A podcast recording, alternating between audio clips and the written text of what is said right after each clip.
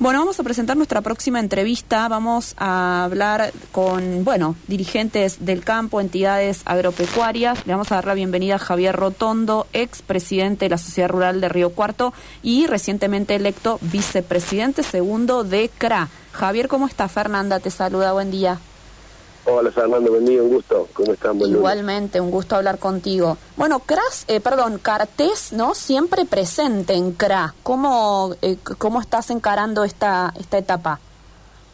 Bueno, eh, la verdad que este tipo de actividades requieren de mucho compromiso y vocación de servicio. La actividad gremial agropecuaria es eh, vocación de servicio pura porque es absolutamente de honor y en ese marco Cartés es una de las 16 confederaciones que forman CRA y bueno, tuvimos este planteo, este desafío de, con la gestión del nuevo presidente, Carlos Castañani, y, de la innovación, eh, encarar esta, este cargo formal que significa, eh, en este caso, una de las vicepresidencias, pero que tiene como rol fundamental fortalecer la mesa ejecutiva de CRA, que está formada por distintos cargos de las 16 confederaciones, bueno, nos ha tocado, o nos han honrado, hasta, en realidad el cargo no es mío, es de las confederaciones de cartel en este caso, seguir aportándole CRA. Nosotros, con todos los vaivenes y, las situaciones que ocurren, creemos que la institucionalidad de la Unión Europea es lo más importante y, fortalecer CRA desde todas las confederaciones del país es el, camino. Así que en ese en ese rumbo estamos y, honrado con, con, la posibilidad de que mi confederación haya decidido por la positiva de ocupar este cargo. Claro. Em, bueno, me, me interesa preguntarte cómo estás viendo el contexto eh, actual que tiene muchísimas aristas, sobre todo para, para el campo, y, uno empieza a tratar de delinear cuáles son las propuestas de los candidatos, ¿no? Porque la verdad es que claramente sobre la mesa no están, hay que hurgar algunas cosas. En, en general, ¿cómo estás viendo esta semana que queda para la elección, digamos? ¿Cómo, cómo se siente el campo?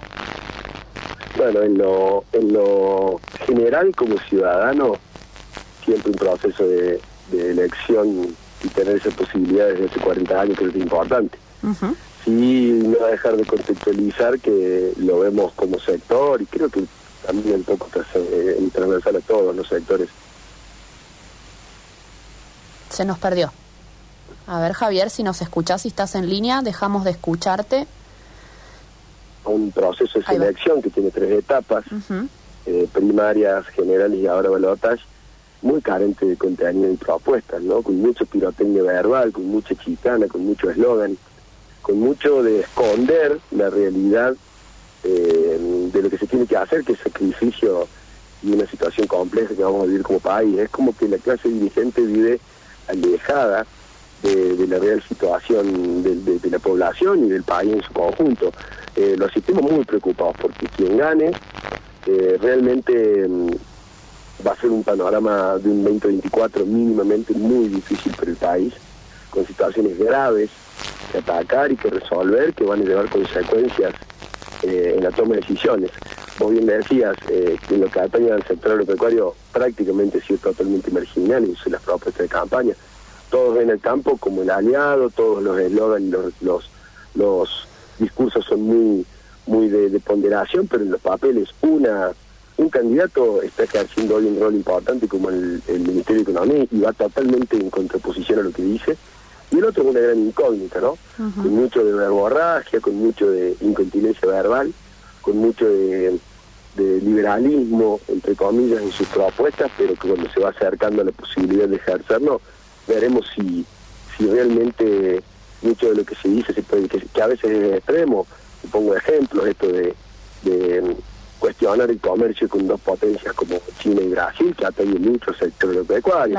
En fin, mucho contenido pirotécnico, poco de propuesta real, y nosotros que somos pura y exclusivamente un engranaje más de la economía del país, que tomamos decisiones muy de largo plazo, lo vemos muy preocupado. Claro. A ver, para entender, ya que tocaste esto que dijo ayer Milei, que va a romper relaciones con China y Brasil, ¿el sector privado podría hacer solo eh, por sí mismo una transacción con estos países, como él dice? ¿O necesita una regulación del Estado, digamos?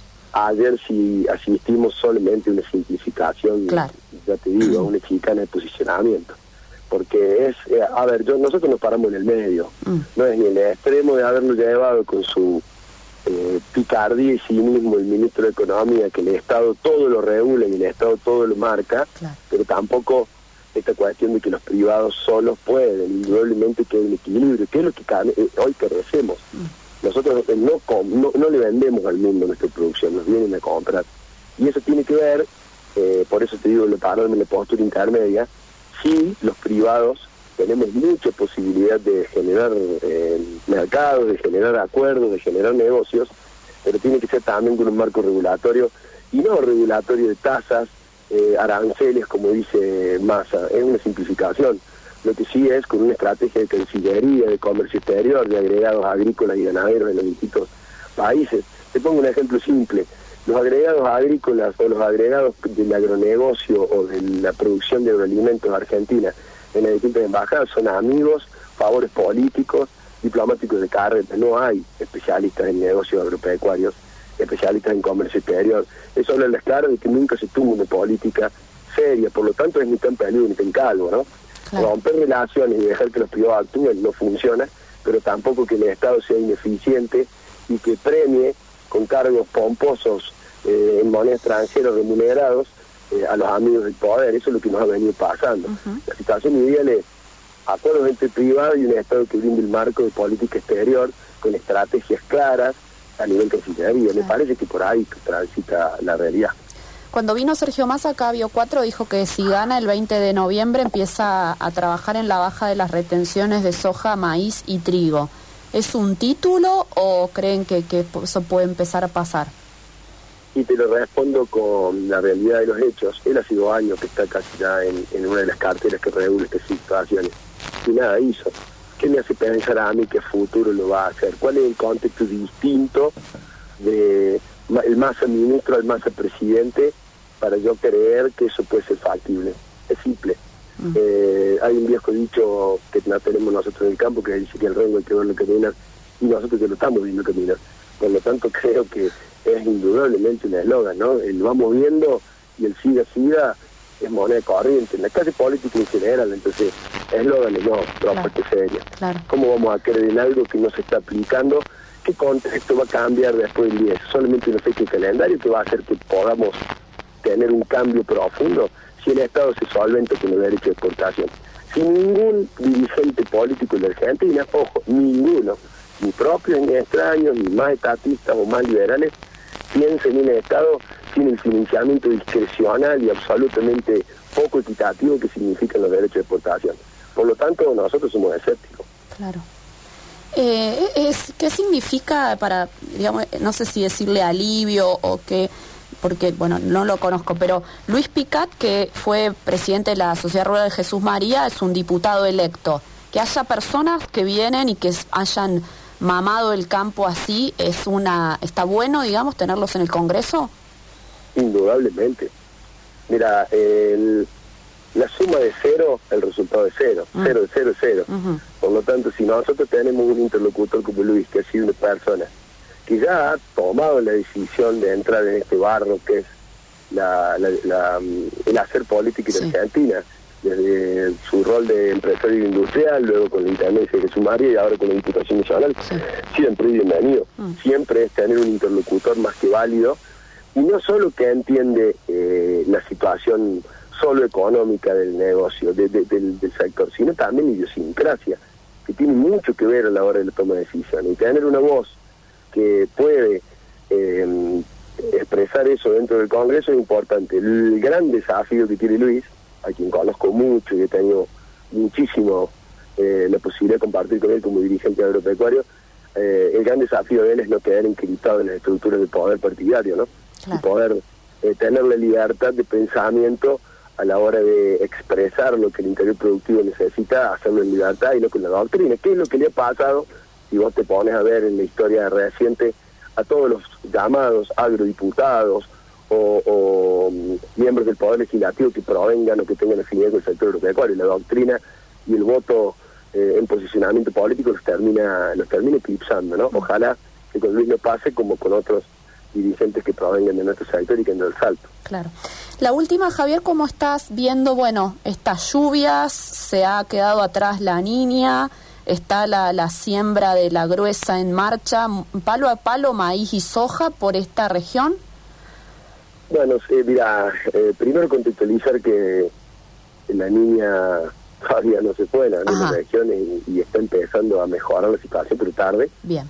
Van a ver los resultados de la magra campaña de trigo, que van a ir dos semanas que vamos a tener aquí al menos en Córdoba. Claro. Pero creo que a nivel país también, el trigo ya afectó porque te salía tardía de, del ciclo de la terrible sequía que vivimos, va a seguir dando su efecto.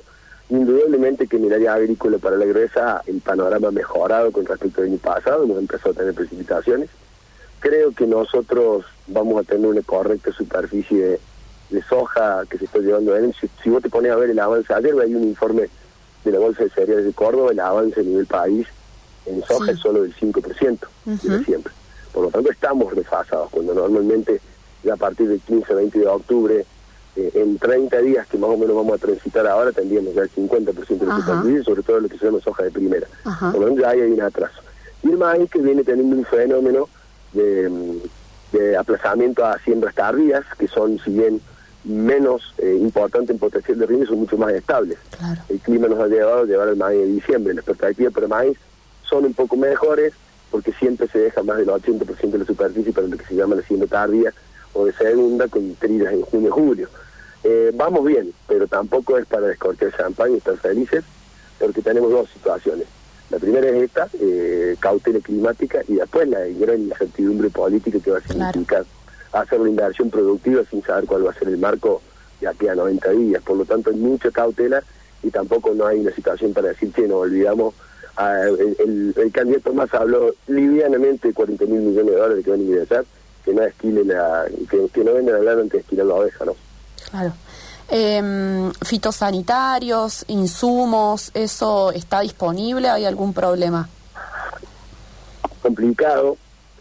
Esto es como el combustible, acá hay una puja, hay una incertidumbre, hay parte de, componente especulativo, porque cada en este eslabón, cuando el eslabón en la cadena industrial están tan distorsionados, en la política sale se de moneda corriente parece ser que no había gasoil, pero hay, porque está atrasado el precio, lo mismo pasa en los fertilizantes, los tipos de cambio con lo que nosotros percibimos en nuestra producción es distinto el tipo de cambio que nosotros tenemos que pagar mucho en los insumos, sobre todo los fertilizantes que tienen un componente importado, o algunos repuestos para maquinaria, no hay, se consiguen de manera muy escasa, como por ejemplo cubiertas y demás, donde la industria argentina no cubre la demanda, y si la cubriese, también hay acumulación de stock y no venta, no hay lista de precios, Está todo muy enredecido, muy, muy a las cansadas, se van consiguiendo cosas, pero eso es parte de la incertidumbre y el hartazgo que el producto tiene, ¿no? No tener la posibilidad en el momento de mayor decisión de inversión, que es esta época, no poder tener los insumos básicos asegurados, genera mucha incertidumbre. Y eso vivimos hoy. Un ralentizamiento muy grande de la entrega de productos, precios abiertos, lista de precios que no se consoliden, una constante de este país, ¿no? Javier Rotondo, éxitos en esta gestión y muchas gracias por habernos atendido. Por favor, siempre un gusto hablar contigo, Fernando. Buen Igualmente. día y buena semana para todos. Igualmente, gracias. Javier Rotondo fue presidente de la Sociedad Rural de Río Cuarto, fue presidente de Cartés, ¿eh? la zona de rurales de la tercera región, aquí que nos compete, ¿no? Y ahora vicepresidente segundo de CRA. ¿eh? Recordemos que Gabriel de Rademacher había sido presidente de Cartés y era eh, antes que él vice de CRA, eh, por eso siempre le, por eso le decía Cartés siempre presente en la Confederación de Rurales Argentinas.